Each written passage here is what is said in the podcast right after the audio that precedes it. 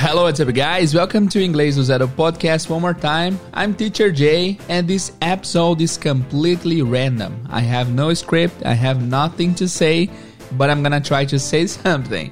So let's see how this goes. So, right after the intro, without further ado, let's get started.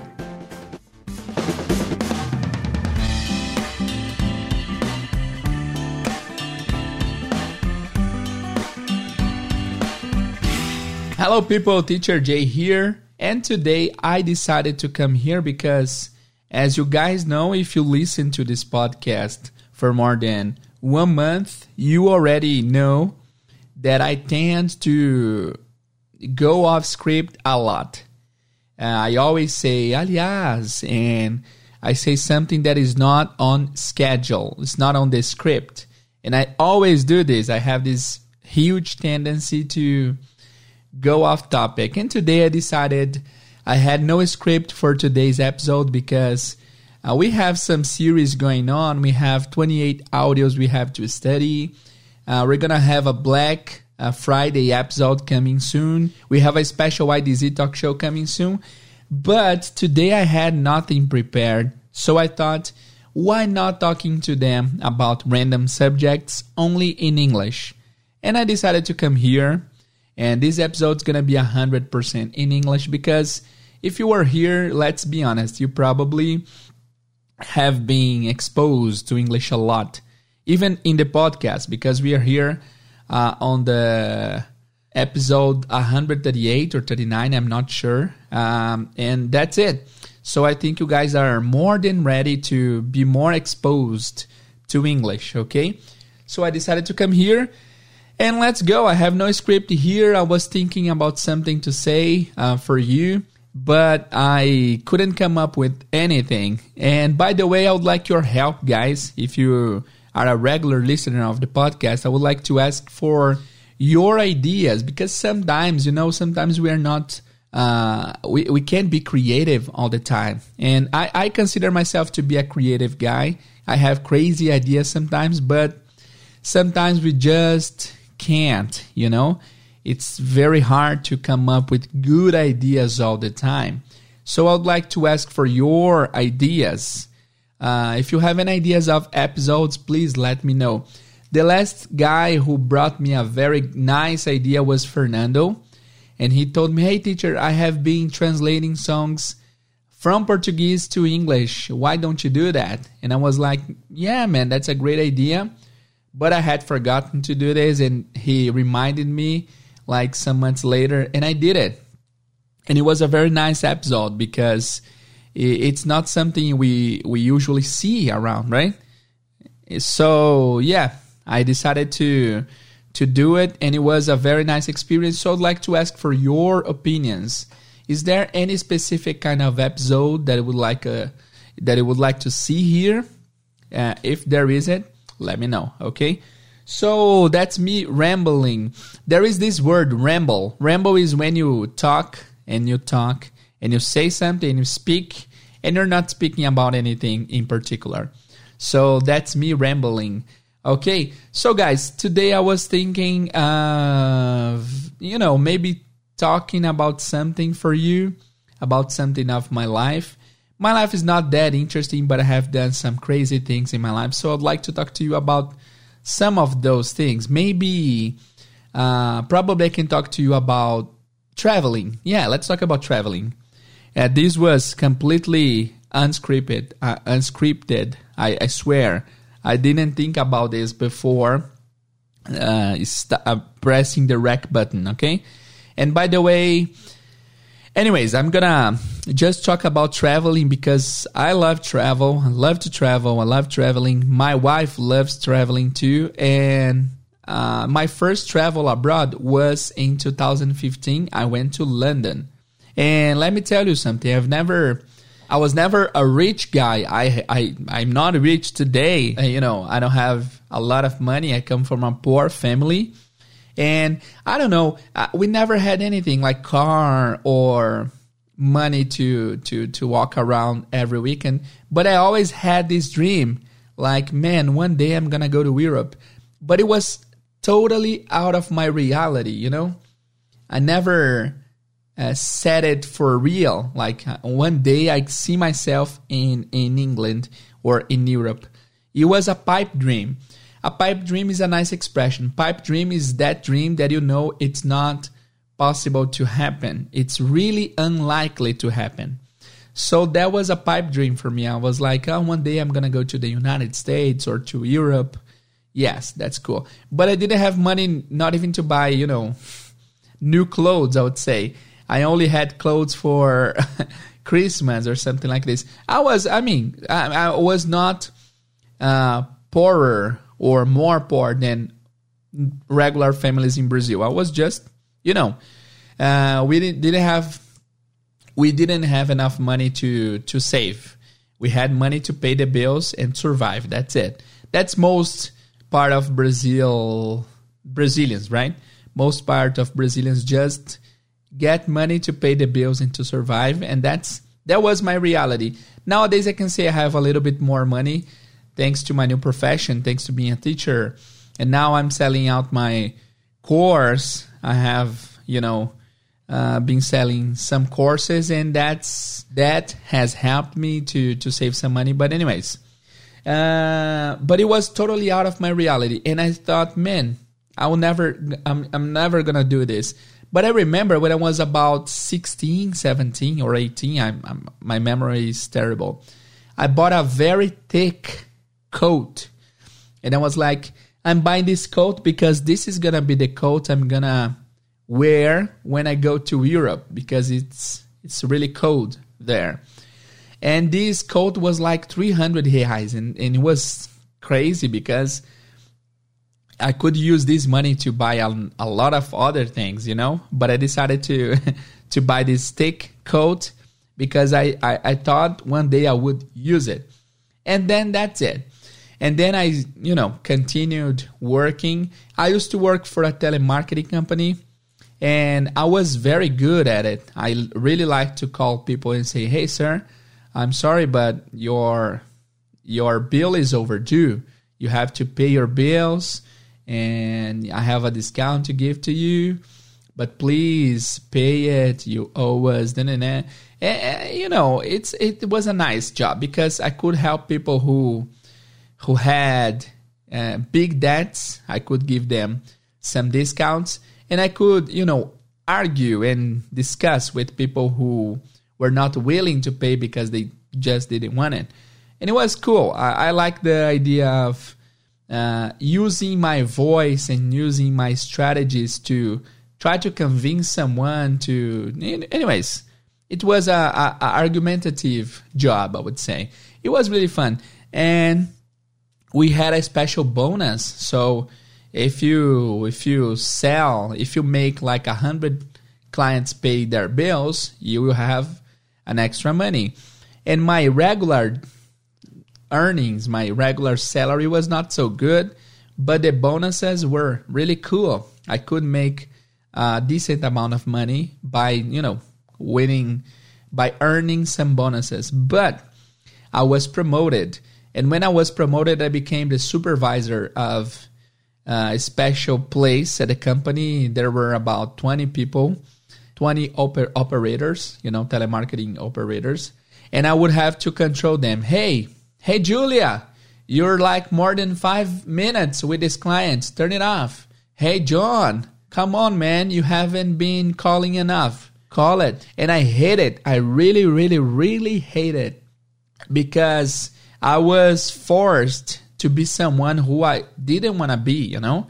I would have to to uh, you know, to to be firm to the to the operators like hey don't do this dude I, I i wasn't born to be a boss to be honest. I, I i don't have the boss quality. And i don't have you know the the boss skill because a boss has to to be ready to reprehend the employees or to you know to lecture them, like don't do this, to scold them. And I was never prepared to do this. I, I, I, I was always the good guy in the sense of, you know, I, I never, you know, I never like to point out people's mistakes. And anyways, I didn't survive in their job for much time. And then I asked to be transferred to another area And then I was transferred to the uh, IT area. It was not exactly IT, but it was a, uh, you know, we we we took care of the structure of the company, the the the system structure. It was a very specific job there.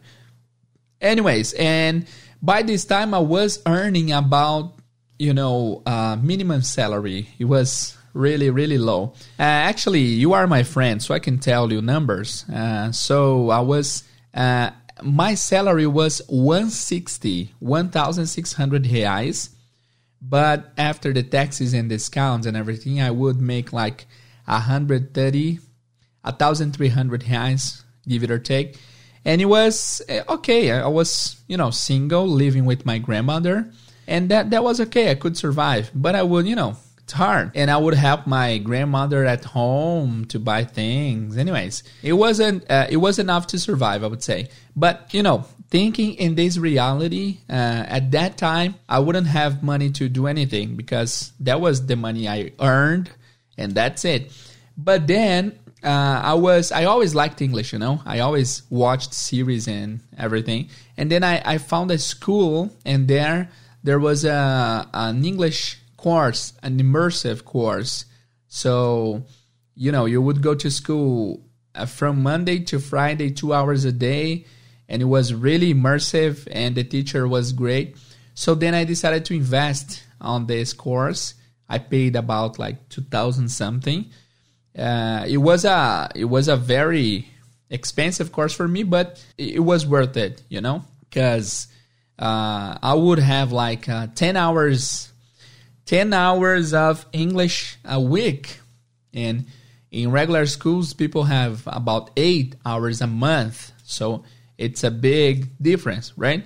So then I decided to invest on the course, and then I studied, and then, anyways and then uh, after I finished this course, I became friends with my teacher, Valdivo. By the way, Valdivo already uh, took part of this podcast. He participated on episode 100 something.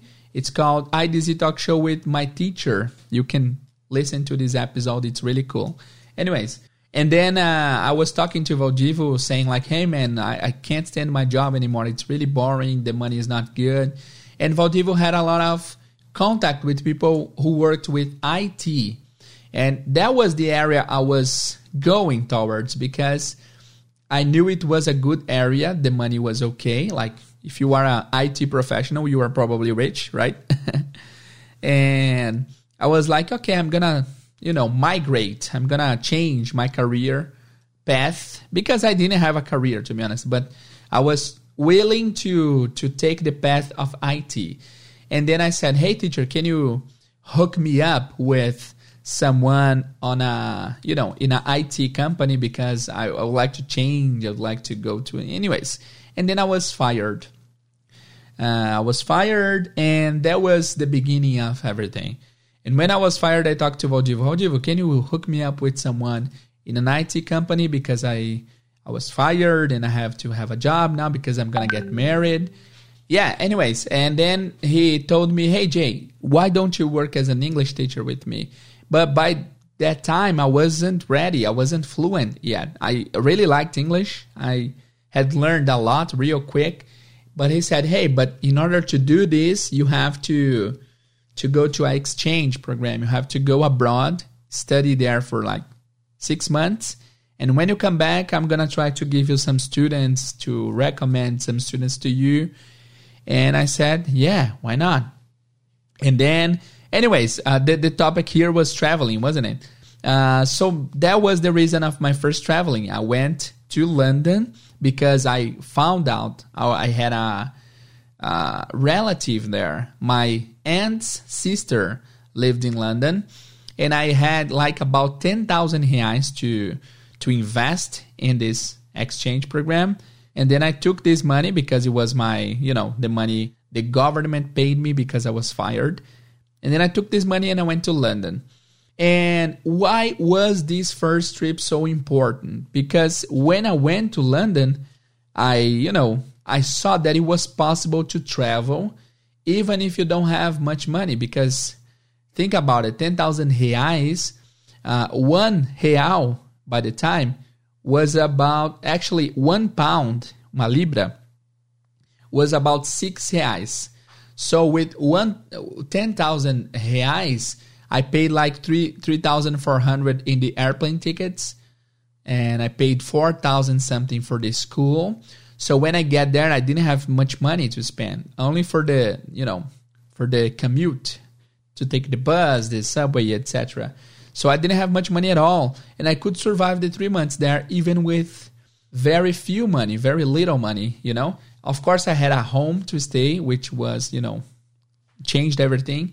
But I I I learned that it's possible to learn.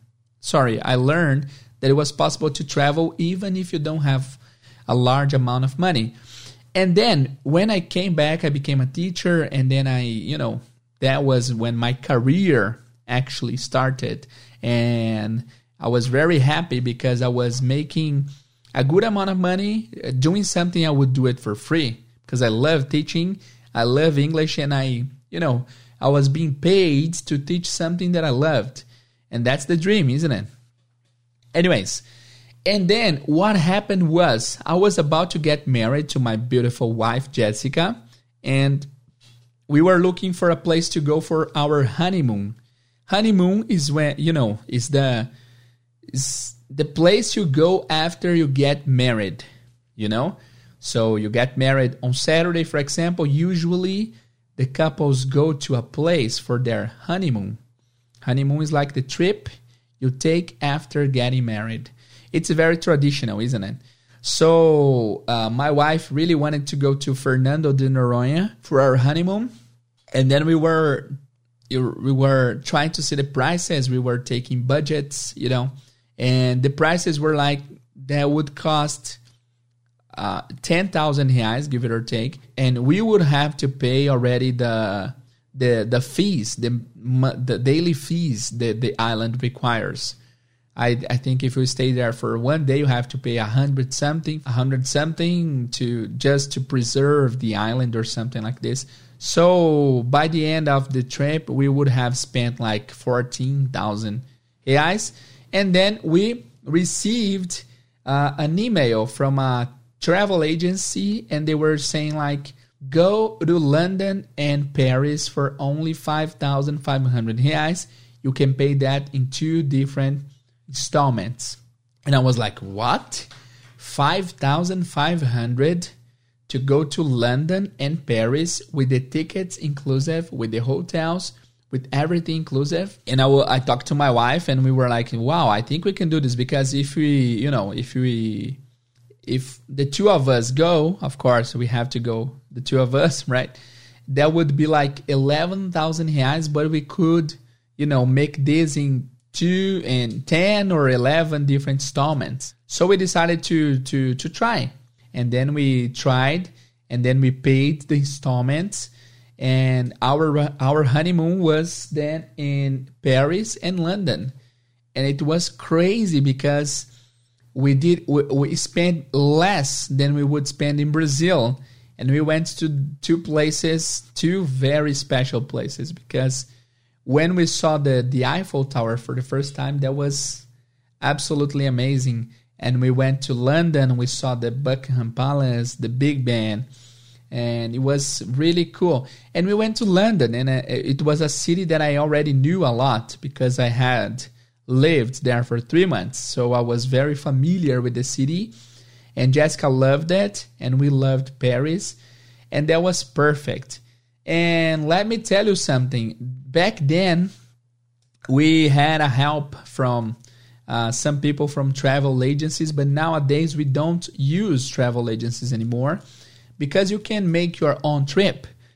You know, the good point of having a travel agency is because they know the places. Like, hey, if you go to London, you have to go to this place and to this place. You have to, you know, you will stay in a specific location that will allow you to take the bus, the subway, anyways. But eventually, you're gonna be able to do it by yourself. You just have to look it online. So if you don't have a travel agency, you can save a lot of money, man. It's impressive. Nowadays we have the, you know, Airbnb stuff where you can rent a house instead of a hotel. And you can rent the house for a very fair price and you have the opportunity to to have an oven for you to cook, a stove for you to cook, a microwave. So you can buy food in the supermarket and take it to your uh, to your place to cook. And you can save a lot of money. And also airbnb is always in real neighborhoods i would say because they are not uh, in a touristic place. They are usually at the residence place. So it's really cool. And that's it. We went to paris and london. We spent a fair amount of money but it was our dream. So it was totally worth it let me ask you something by the way would you pay like 10000 11000 reais to go to Europe, you and one person.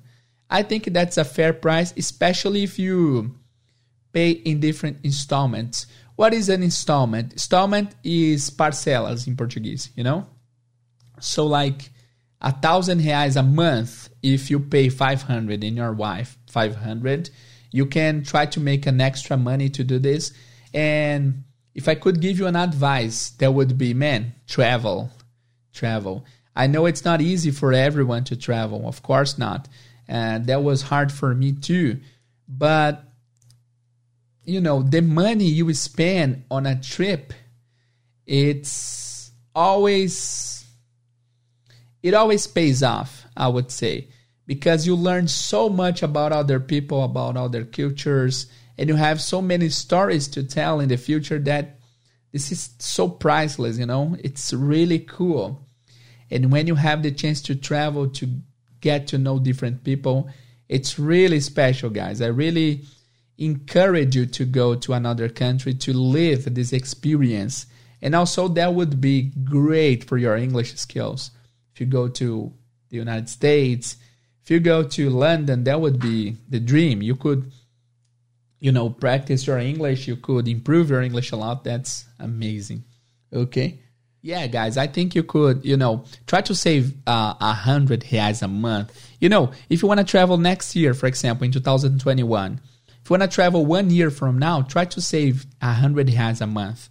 It's not easy for everyone, but I, I'm pretty sure you can do this because uh, if you, you know, man, if you, we spend so much money here at home uh, ordering food on iFood, for example. If we save this for a better cause, that would be possible, you know?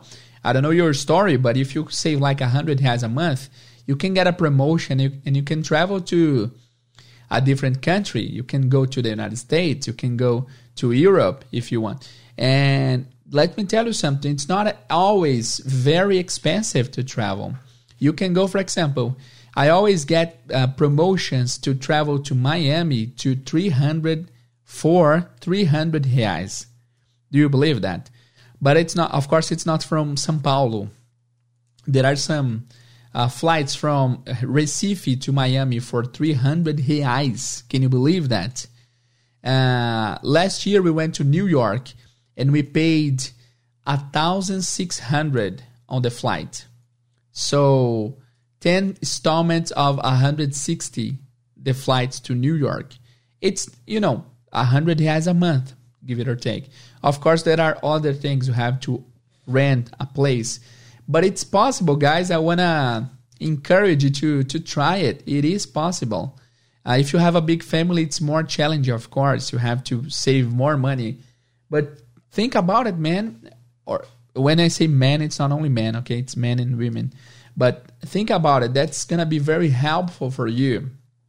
You can oh man i don't know i don't know I, I i had no script and i'm you know losing track of my line of thought but anyways guys i really encourage you to travel after that we went to italy the next year italy is an amazing country and also we saved a lot of money because we took some promotions and after Italy, we went to in Italy we went to Milan to Venice. Venice is the most beautiful city in the world. It's really beautiful. We went to Milan, and then we traveled to uh, the United States. Yeah, of course, the United States, Chile, and Chile is a very um, it's a, an amazing country. It's re- really next to Brazil. It's like four hour four hours apart, I think. And we paid like 360 reais to go there. Really cheap. Again, if you if you have like 10 installments to pay it, you would pay less than 40 reais a month. So it is possible to travel. Even if you go to South America, the experience is amazing. You will get to know a lot of people, different people from different parts of the world. So, yeah, I think I'm to finish off here. But if you, I said a lot of things. Anyways, we we if uh, if you have to take a lesson from this podcast today, that would be uh, try try it, try it, travel, go to a different country, go to you know take a risk and try to go to a different country because the experience you will have you know the experience you have it's priceless and you will learn a lot about you you you learn a lot about yourself. You will learn a lot about your country. You know a lot about different cultures. It's really priceless guys and i really encourage you. Try to save like a hundred reais a month and i promise you that in one year you have enough money to to go to a different place to travel with your friends your husband wife anyways. But try to do this. If i can give you an advice is that try to save some money and go traveling because that's an experience that will change your life definitely okay? There is a quote that i would like to say this quote to finish off. Traveling is the only thing you buy that makes you richer. Traveling is the only thing you buy and makes you richer. Viajar é a única coisa que você compra que você paga e te faz mais rico right? That's it guys. I really encourage you to try to travel to try to risk Take a risk, go there because the results are gonna be amazing. Okay. Guys, that's it. I would like to apologize if I said something you don't you didn't like, you don't agree with. But I was just here rambling and I'm not sure if I said something offensive. But I really would like to encourage you. I know the situation is not the same for everyone, but you know, try to analyze your life and see if you don't have a you know a possibility of saving some money to travel to get to know other cultures because I'm sure this is gonna change your life completely. Okay, so that's it, you guys. I hope you like this random episode. Um, sometimes I'm gonna make some other episodes like this because it's important to practice your listening to, to make you practice your listening abilities. Okay, that's it, guys. Thanks for listening to this podcast to this point. I'll see you guys in the next episode. See you guys and bye bye.